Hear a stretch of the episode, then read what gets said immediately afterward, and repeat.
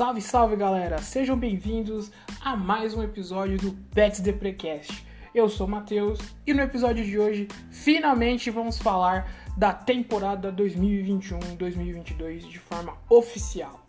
Setembro chegou e com ele veio tristeza, dor, sofrimento, choro, raiva, tudo que você pode imaginar, porque sim, perdemos o jogo. Mas temos pontos bons, pontos positivos, que a gente vai começar ressaltando eles e depois vamos analisar os motivos da derrota e o que a gente pode melhorar para o futuro. Porque o futuro já é domingo. Se nós perder pro Jets, eu apago o perfil e eu nunca mais vou apoio esse time na minha vida, porque perder pro Jets é uma vergonha. É pior que bater na mãe. Então vamos começar falando da defesa. Antes, em parênteses, queria agradecer a todos que ouviram os outros episódios a vocês que estão assistindo o episódio de hoje, assistindo não, ouvindo, né? A produção me corrigiu. Muito obrigado, produção. Ouvindo o episódio de hoje. Se você não ouviu os episódios anteriores, você tá esperando o quê? Você tá esperando um passe na linha de uma jarda? Você tá esperando o Tom Brady voltar? O que você tá esperando? Vai que eu não ouvi, senão eu vou pegar o seu pé de madrugada quando você estiver dormindo. Então, pausa aqui, vai ouvir lá, depois você volta aqui. É nóis. Bom, Falando da defesa, primeiro eu vou deixar os pontos negativos da defesa para depois. Isso aí vai ficar junto com os outros pontos negativos do jogo. E vamos focar na parte boa. Quando a defesa acordou, quando a defesa pegou o ritmo, quando a defesa veio para o jogo, não deu para ninguém. Limitou o Miami aos field goals e ponto. Pressionou bem a linha ofensiva, não, não dava tanto tempo no pocket pro Tua, apesar do Tua ter conseguido alguns passes longos, pressionou bem os recebedores. E eu acho que tudo que a defesa poderia ter feito quando pegou o ritmo, ela fez. Então eu gostei bastante do jogo da defesa, tem muita coisa para melhorar. É, não é uma crítica, mas é um ponto que a gente tem que observar e que eu acho que vai é, melhorando ao longo do tempo por conta de falta de entrosamento, jogadores que voltaram, jogadores novos e tudo mais. É a falta de pressão para ter um erro na defesa, num ataque, perdão, para ter um turnover. É, você não via é, tanto perigo de fumble para o Miami é, quanto o Patriots sofreu. Você não tinha tanto perigo de interceptação, aquela bola que escapa da mão dos cornerbacks, você não tinha tanto. Apesar da gente ter tido uma interceptação, você não via tanto. E esse tipo de coisa tem que ter justamente é, para o ataque não ter tanta confiança. O Tua teve muita confiança nos drives que a defesa estava dormindo justamente por causa disso. Você não tinha tanta pressão, você não tinha tanto, é, entre aspas, um medo de. O medo não é. Você não tinha o perigo de, de, de sofrer um turnover. Então, eu acho que isso vai melhorar com o tempo, mas é um ponto que a gente tem que observar. Só que a defesa como um todo foi muito bem, né? Teve sexo, e de acordo com a nossa produção que ela separou aqui para nós, foram a produção ela tá dormindo um pouquinho, né? Tem que conversar com o Google, porque a gente fecha a gente fecha a parceria e eles dormem. Mas tudo bem, né? A gente não pode reclamar porque a gente tá começando agora. Foram ao todo dois sacks e uma interceptação. Não teve fumble, foi o ponto que eu falei. Mas para mim, assim, foi um, uma, uma boa. Bom chute inicial para a defesa, visto que a defesa tinha sido um problema para nós na temporada passada. Temporada passada a gente não conseguia fazer nada. A gente, não, a gente não tinha um bom ataque e não tinha uma boa defesa. Era horrível, né? O time era horrível por completo. Então, assim, a defesa tem muito a evoluir. Eu não tenho nenhum jogador específico para destacar aqui da defesa, a não ser o próprio Jones, que fez um a interceptação, mas fora isso, como um todo ali, o Van Noy deu uma segurança muito boa, o Hightower, o nosso torre alta, demais, perfeito, maravilhoso, ainda bem que voltou, que ele não jogou temporada passada por conta do Covid, e Deus está de volta, né? Jesus voltou, a gente pode dizer. E agora vamos falar do ataque do ataque, que é o grande foco, o grande holoforte, é o que vai trazer jogos televisionados para nós. Vamos falar de quem? Dele, do nosso futuro, do novo Tom Brady, do nosso menino de ouro. Que eu quero botar uma frase aqui que você vai ficar gravado perto da sua vida. E muitas pessoas vão falar no futuro e eu vou me orgulhar, me orgulhar de ter dito, ter dito ela primeiro. O Tom Brady é o Mac Jones velho, não o Mac Jones que é o novo Tom Brady. Fique gravado aí na sua vida, faça um mural e vamos lá. Eu fiquei muito surpreso com a, com a estreia do Mac Jones. Eu não esperava uma confiança e uma precisão tão grande quanto eu vi é, dele nesse domingo. O que, que eu esperava do Mac Jones? Passes muito é, longe dos recebedores, passes assim com os erros de Hulk que a gente sempre vê. É, não tenho tanta confiança no passe. Para mim, ele, ele, ia fazer no máximo 25 passes, no máximo, estourando assim. Ele ia confiar muito no jogo corrido. O que foi totalmente ao contrário. Você, você via o Mac Jones, parecia que ele estava no terceiro ano dele, que ele estava no segundo, terceiro, quarto ano dele. Tava vindo pro Super Bowl. Parecia, é, era o que eu tava vendo. Ele tentou 39 passes, cara. 39 passes. Desses 39, ele acertou 29. Ele só errou 10 passes. E desses 10 passes, uns 4 foram drops. Ou seja, era para ter mais passes acertados. E eu fiquei surpreso demais, porque era uma precisão que eu não vi com, com o Ken Newton. Por mais que eu ame o Ken Newton, ele não tinha tanta confiança, confiança e tanta precisão no passo quanto o Jones estava tendo. E uma frase que eu vi, é, quem postou foi a Nação Patriot BR, eu não sei se foram eles que falaram ou se eles traduziram de alguém, que o Mac Jones pode não ser é, o melhor QB da classe, mas ele é o melhor QB pro Bill Belichick. Mano, isso é perfeito. Porque ele é exatamente o que o Bill Belichick precisava e o que ele buscava. Então eu fiquei muito surpreso, muito feliz, né? A gente olhando os números aqui, são 281 jardas, 7.2 jardas de média, um touchdown. Ele, ele já fez o próprio touchdown dele, o primeiro touchdown no primeiro jogo. Para mim isso foi fantástico, maravilhoso, perfeito. Tô nem aí que perdeu o jogo. Tô, tô babando o Mac Jones. O rating dele foi de 102.6. O cara chegou e falou: Mano, eu sou o QB desse time. Eu vou fazer você esquecer o camisa 12, vocês só vão lembrar do camisa 10.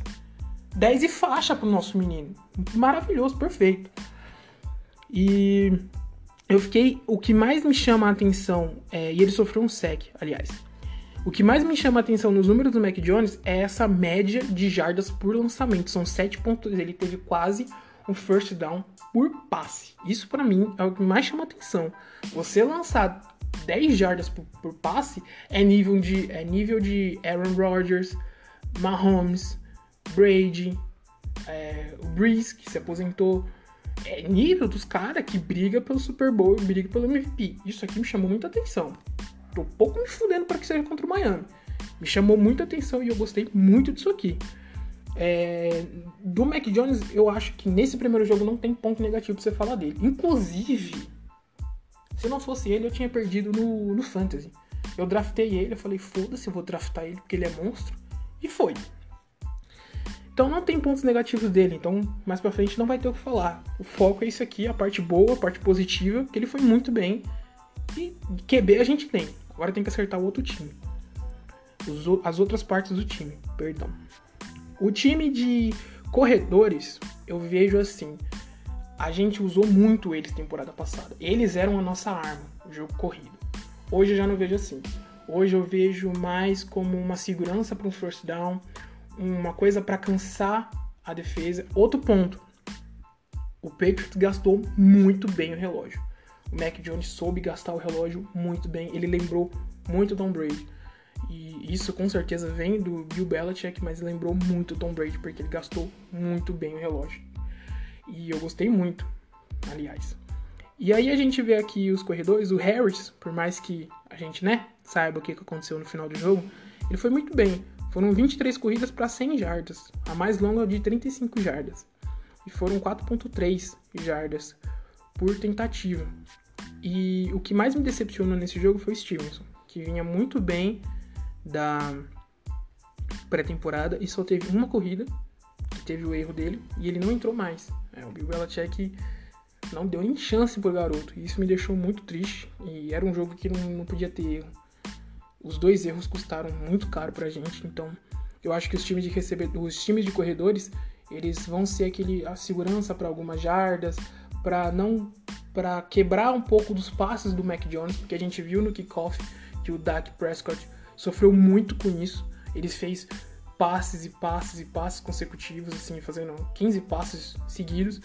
A defesa do, do Buccaneers leu totalmente ele. Tanto que ele sofreu, acho que duas interceptações uma interceptação.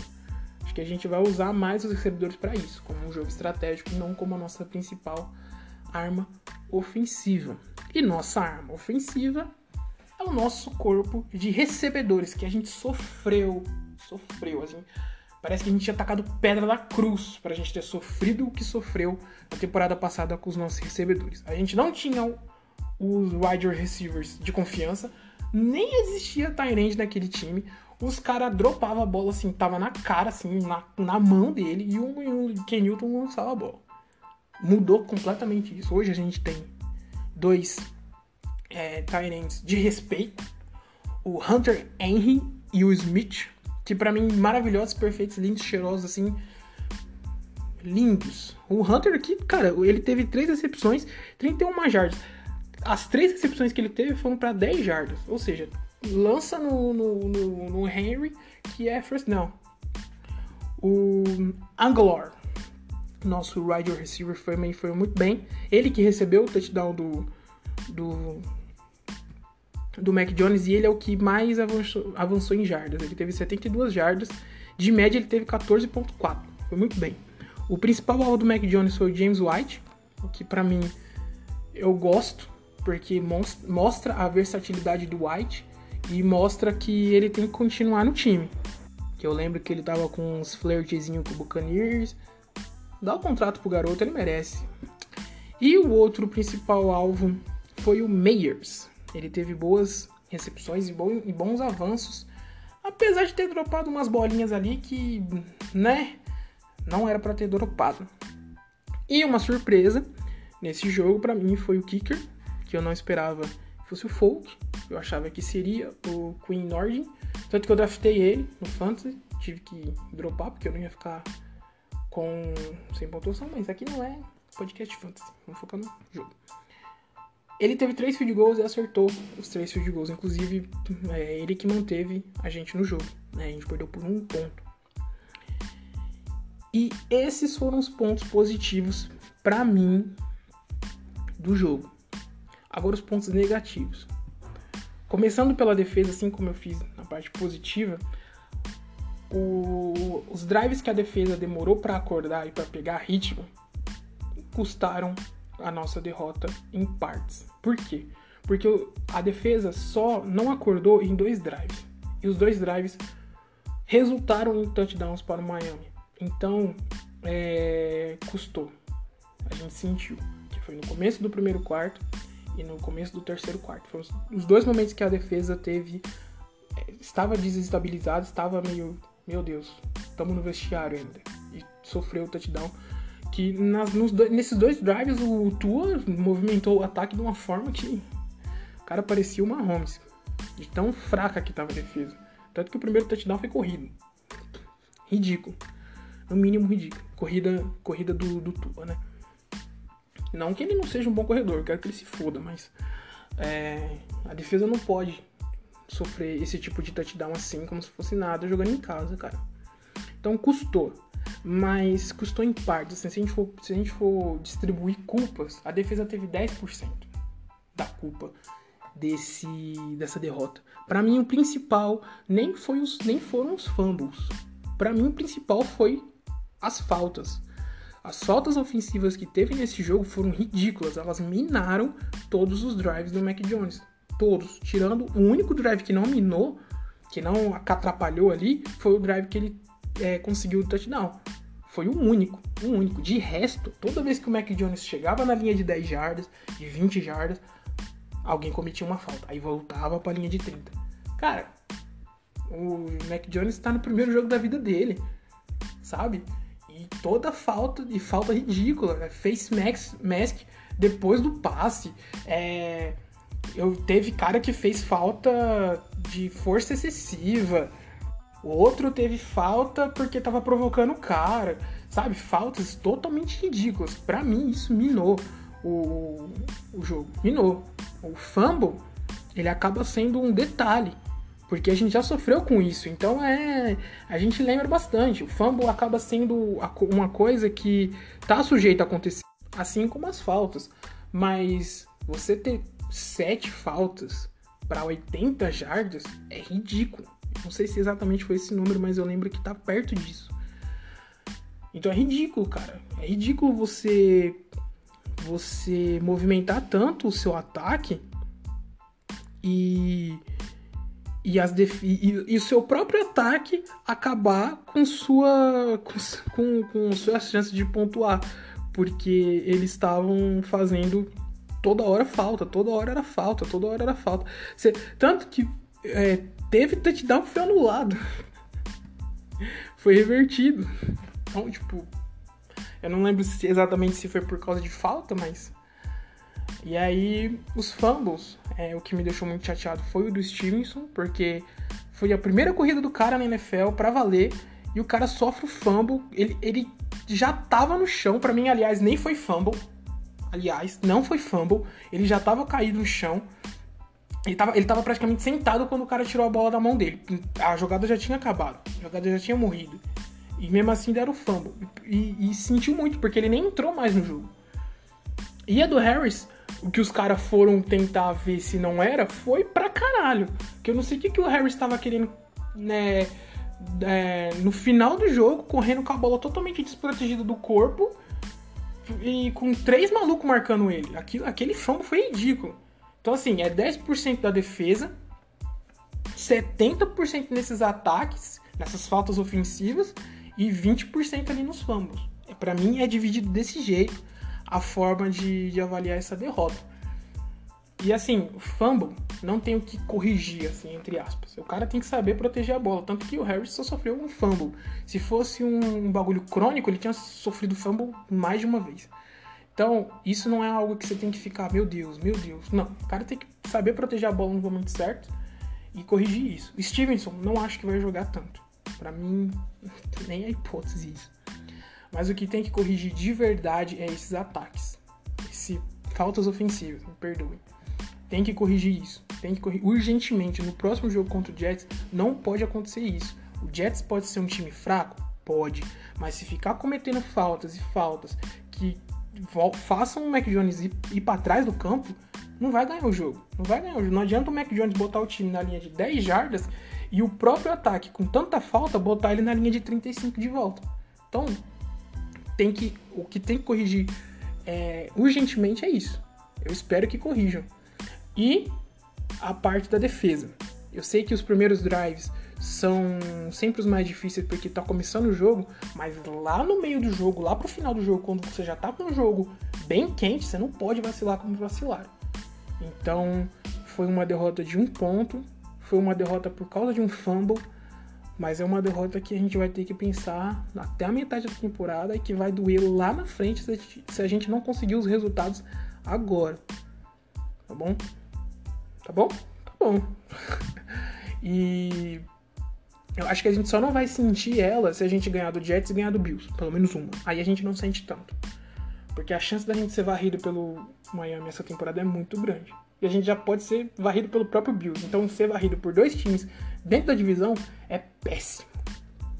Mas é isso que eu tinha para falar sobre a nossa primeira rodada do Patriots. Não vou comentar sobre os outros times porque sinceramente eu não assisti e eu não me importo com nenhum dos outros times. Quero que todos se explodam para mim se desse para perder todo mundo, perder todo mundo, né? Hoje tem rodada.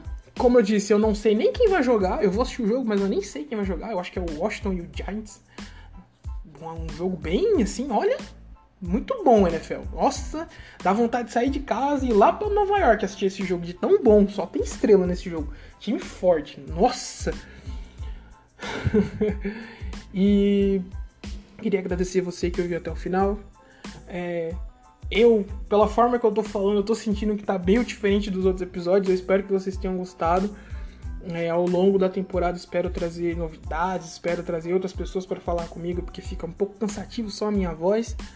Uh, e é isso. Vamos dominar o mundo. O perfil está crescendo bastante, está tendo uma, um bom retorno no podcast e eu estou muito feliz com isso. Espero que vocês tenham um ótimo final de semana, que o nosso time ganhe Porque se perder pro Jets, cara, se perder pro Jets é fim de carreira. É fim de carreira. Eu não tô nem aí que a gente tem seis Super Bowl, mas se perder pro Jets, fecha. Espero que os dois times que jogam hoje percam. Que o Tom Brady ele perca também, porque tudo isso que a gente tá vivendo hoje é por culpa dele. E é isso. Eu amo vocês. Obrigado por ouvirem. Escutem os outros episódios. Compartilhem. Você que caiu aqui de paraquedas nesse episódio e não segue minhas redes sociais, tá lá no Twitter, DeprePets, arroba DeprePets, no TikTok PetsDepre. E em breve a gente vai estar também no Instagram. É isso. Beijos. Até a próxima.